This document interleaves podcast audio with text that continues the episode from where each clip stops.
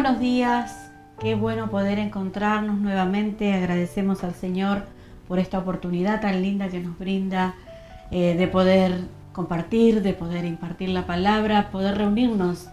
Eh, sé que es de una manera virtual, pero maravilloso es poder estar en un mismo espíritu, recibir esa palabra de Dios. Venimos hablando los días pasados acerca que por gracia tenemos un Dios que habla nuestro Dios habla, Él nos habla. Y muchas veces estamos este, como esperando esa palabra puntual a lo que nosotros necesitamos. Y, a veces no, no, no resulta así, no es que Dios habla puntualmente algo que yo estoy pasando, pero Dios habla. Y en esa palabra eh, yo puedo encontrar vida, porque su palabra es espíritu y es vida. Usted sabe, el universo entero está regido por leyes que son cumplidas de manera exacta.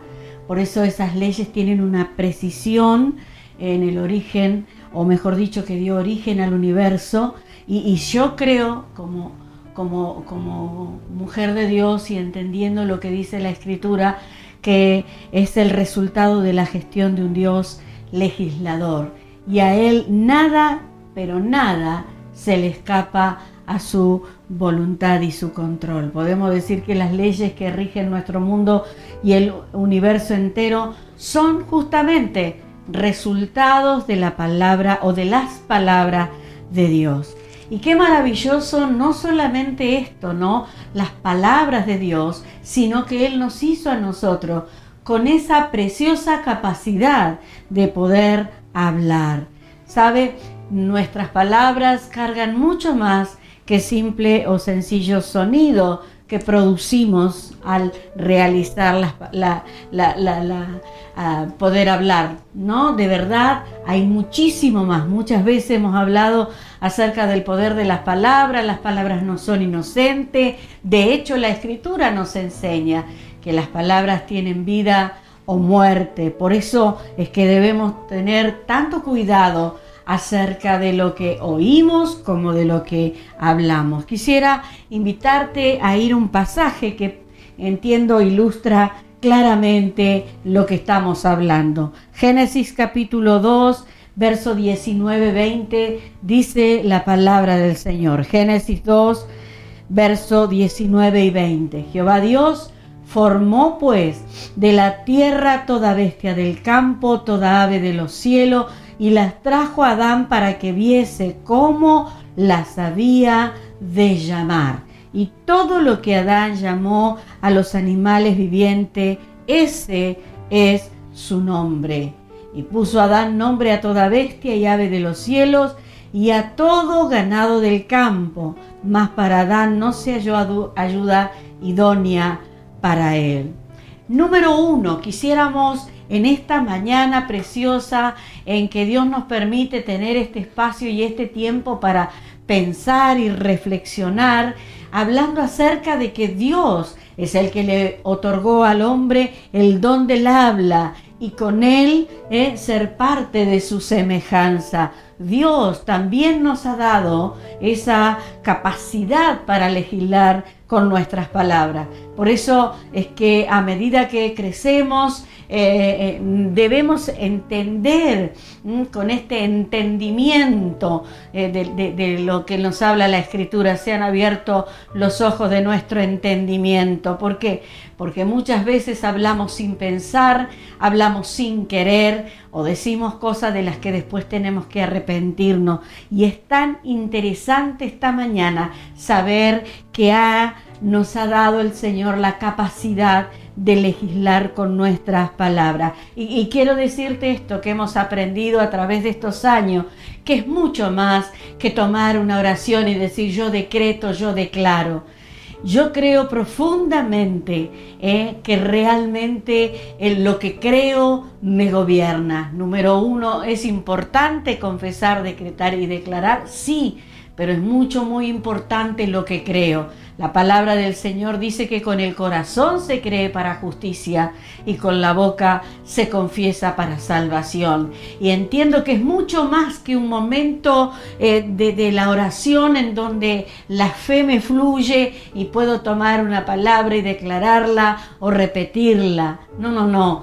Creo que tiene que ver todo el contexto diario y cotidiano de nuestra vida. Hace muchos años, en un, en un momento de, oración, de intercesión, es vivida todavía esa palabra, eh, vino mi espíritu, ¿no? Eh, que podamos orar. Eh, ser esos intercesores, esos hombres y mujeres de Dios, lo mismo que oramos en el cuarto, en la intimidad, lo mismo que oramos ya sea que vayamos caminando en el auto, en cualquier lugar, pero vayamos en esa comunión con el Señor, lo mismo sea nuestra manera de hablar, porque de lo contrario tenemos como dos mensajes, un doble discurso, uno para el momento que estamos entendiendo que estamos en la presencia, y es algo que también debemos saber. Todo el tiempo, 24/7, 365 días del año y los años bisiestos también, estamos en la presencia del Señor. A veces nos hemos permitido ciertos exabruptos, ciertos comentarios y que Dios me perdone si me equivoco. No, no, quiero decirte que hoy estamos y precisamos crecer en la revelación, en la luz de su palabra, porque Él nos ha llamado a ser luminaria, nos ha llamado a ser luz. El que le sigue no andará en tiniebla. Entonces lo que hablamos no, no puede ser algo al casual. Por supuesto que a veces tenemos momentos donde estamos con amigos, la familia, pero en todo tiempo sean importantes para nosotros las expresiones que salen de nuestra boca. Una de las primeras acciones que el hombre aprendió fue la de dar nombre a los animales, como recién lo hemos acabado de leer. Dios dice, ¿eh? formó pues de la tierra toda bestia del campo, toda ave de los cielos, y las trajo a Adán para que les pusiera nombre. Desde el principio de la creación, el hombre no ha dejado, el hombre, y, estoy hablando del ser humano, ¿no? No ha dejado de hacer eso mismo, dar nombre a su entorno. Por eso es importante, interesante, qué nombre le damos a la circunstancia, a la atmósfera que nos rodea, porque de esa manera, déjeme decirle, creamos una atmósfera a nuestro alrededor. Podríamos decir que desde el momento que le damos nombre a personas, objetos, situaciones, circunstancias, comienzan a tener una existencia en nuestra realidad. Por un lado, tenemos a nuestro alrededor un sinfín de, de, números de leyes que cumplimos sin discutir. A ver, usted y yo no podríamos elegir algún día, ay, me gustaría rotar por el aire, usted sabe, hay leyes físicas que no se pueden romper, físicas y naturales, ¿no? Que rigen nuestro entorno y también nuestro comportamiento. Por otra parte, hay un conjunto de leyes que requieren de nuestra voluntad para ser cumplida. Hay leyes de la nación, de la ciudad, de la provincia, el lugar donde vivimos, reglas sociales, culturales, que forman el entorno alrededor y que afectan indudablemente nuestra realidad. Por eso estamos creyendo que no podemos ni debemos menospreciar el poder de las palabras, ¿sí? Al contrario, tenemos que ser muy sabios, ¿eh? otorgar accesos a las palabras incorrectas a nuestra vida a través de la ignorancia puede traer eh, muchas situaciones desagradables y muchas cosas que pueden venir, pero que tienen todo que ver con aquello que nosotros mismos estamos nombrando. Por eso nos interesa conocer y conocer y entender cómo las palabras van creando, modificando, eliminando realidades en nosotros. Mire, vaya conmigo por favor. La carta a los Hebreos capítulo 11, versículo 3 dice, por la fe entendemos haber sido constituido el universo por la palabra de Dios, de modo que lo que se ve fue hecho de lo que no se veía. Permítame mostrarle lo que este pasaje no dice. no dice que por la fe creemos en Dios. El escritor allí establece esta función tan importante de la fe, entender que el Señor en esta mañana eh, con su gracia, al Dios de toda gracia eh, que servimos y amamos, traiga en nosotros, aperture, abre eh, los ojos de nuestro entendimiento. Cuando la fe abre una nueva manera de entender la vida, se activará para llevarlo o para llevarte a vivir a cosas extraordinarias y hasta impensadas. Entonces, ¿qué debemos entender a través de la fe? Número uno, que por la palabra Dios constituyó el universo. Dios dijo, Dios habló. Si usted puede concebir su universo como la expresión de las palabras de Dios, entonces usted puede estar seguro que su fe es genuina. El punto aquí eh, de lo que estamos diciendo es que toda persona que habita la tierra, eh, sobre la tierra, habita un universo creado por la palabra de Dios. Pero no todos lo entienden. Y lo que cambia nuestra vida es la manera que nosotros tenemos de entender nuestro universo. Repito, si usted puede concebir su universo como la expresión de las palabras de Dios, entonces podemos estar seguro, puede estar seguro que su fe es genuina. Dios dijo, ¿a qué le doy importancia? ¿Cómo llamaré a lo que me rodea? A lo que a lo que porto desde el interior. El escritor a los hebreos está diciendo que por la fe ¿eh? donde hay montaña,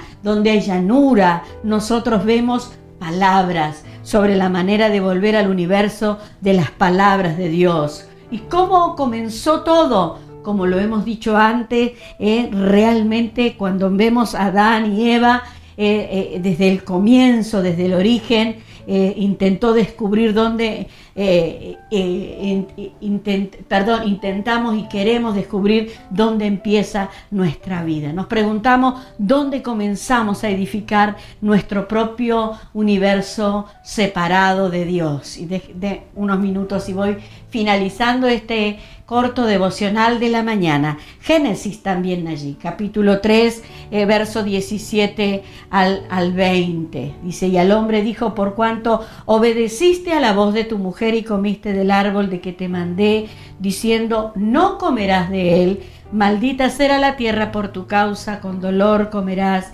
de ella. Todos los días de tu vida, espino y cardo te producirá, y comerás plantas del campo, con el sudor de tu rostro comerás el pan hasta que vuelvas a la tierra, porque de ella fuiste tomado, pues polvo eres, al polvo volverás. Y llamó a Adán el nombre de su mujer Eva, por cuanto ella era madre de todos los vivientes. Quiero decirte que nuestras realidades mentirosas comienzan por obedecer a palabras incorrectas. Gracias al fruto del árbol incorrecto, el hombre comenzó a crear sus realidades, pero esta vez separados de Dios. Cuando Dios lo busca y le dice a Adán, ¿dónde estás tú? Él responde eh, eh, eh, en esta palabra también del capítulo 3, el hombre respondió, ¿no? Dios le dijo, ¿quién te enseñó? Versículo 9, 10 y 11. oí tu voz en el huerto y tuve miedo. Número uno, le generó miedo. porque ya había una separación. Y luego le dijo, y, supe que estaba desnudo y, ahí el Señor le preguntó, eh, ¿quién te enseñó? ¿Quién te lo dijo? Es importante que realmente nosotros podamos entender qué voz estamos oyendo. Si es la voz de Dios, son nuestras propias voces, la voz de nuestro interior, pero cuando nuestro universo es Cristo, cuando nuestra realidad es Cristo, entonces podemos saber que la voz que oímos es una voz que lleva para bien, para la buena, perfecta, agradable voluntad de Dios. ¿Sabe? Dios dijo, tus realidades están separadas de mí y siempre te serán contrarias.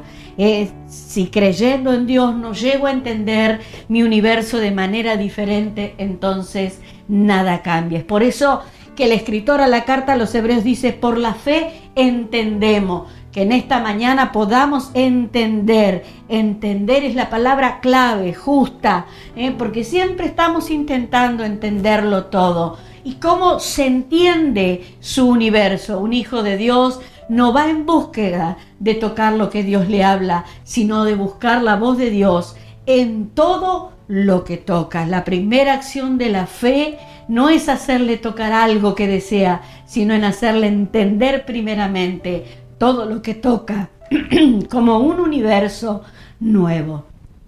La sentencia sobre Adán no fue por el fruto del árbol, del árbol, sino por oír la voz incorrecta. Él tenía la capacidad número uno de poder hablar y nombrar todo lo que le había sido dado, eh, llevado, entregado, creado. Qué importante, qué es lo que decimos, y luego, ¿qué es lo que oímos? Porque ¿quién te enseñó? ¿Quién te lo dijo?